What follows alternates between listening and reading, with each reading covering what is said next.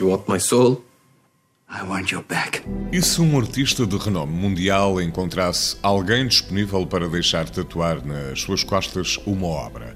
Isso transformaria a pessoa tatuada num objeto de arte de valor eventualmente incalculável. Pode parecer uma ideia absurda, mas já aconteceu quando o belga Vin Delvoye tatuou uma obra na pele do suíço Tim Steiner que posteriormente vendeu a um colecionador por 150 mil euros. Foi justamente nesta história que a tunisina Katou Benania se inspirou para realizar O Homem que Vendeu a Sua Pele. No entanto, o filme não se resume apenas a isto.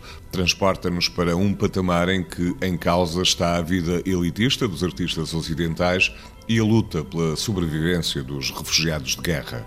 Euh, a ideia surgiu quando vi um trabalho do artista Vindel Voy.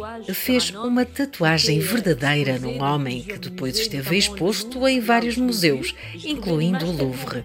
Foi lá que eu o vi. Achei a imagem tão provocante e chocante que não me saiu da cabeça durante vários meses. Não sabia o que fazer com ela. Aos poucos comecei a questionar-me: quem é este homem? Por que aceitou? E que negócio foi este? Pensei eh, no drama de Fausto, no dilema faustiano. Estava em contacto com amigos sírios que tinham histórias incríveis, verdadeiras odisseias eh, de refugiados. Pouco a pouco, estas ideias começaram então a fazer sentido e surgiu este filme.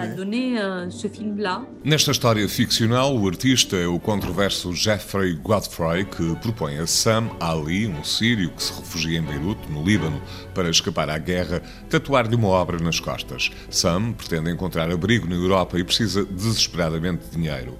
Ao aceitar a proposta de Jeffrey, acaba por tornar-se numa obra de arte, deixando assim de ter liberdade de movimentos ou o direito ao próprio corpo. Transforma-se num objeto desejo de uma elite de colecionadores. O filme é sobre um jovem refugiado sírio que se encontra retido em Beirute. Ele quer ir a Bruxelas ter com a mulher que ama. Só que é um refugiado, não tem visto de autorização para viajar. Para sobreviver, frequenta as inaugurações nas galerias de arte, onde aproveita para comer. Um dia conhece um famoso artista que lhe propõe um negócio estranho. Quer transformá-lo numa obra de arte, fazer-lhe uma tatuagem nas costas. Se aceitar, em troca, será um homem livre para viajar e ir ter com a namorada. Então ele aceita e vai em digressão. Participa em exposições em vários museus da Europa e do mundo.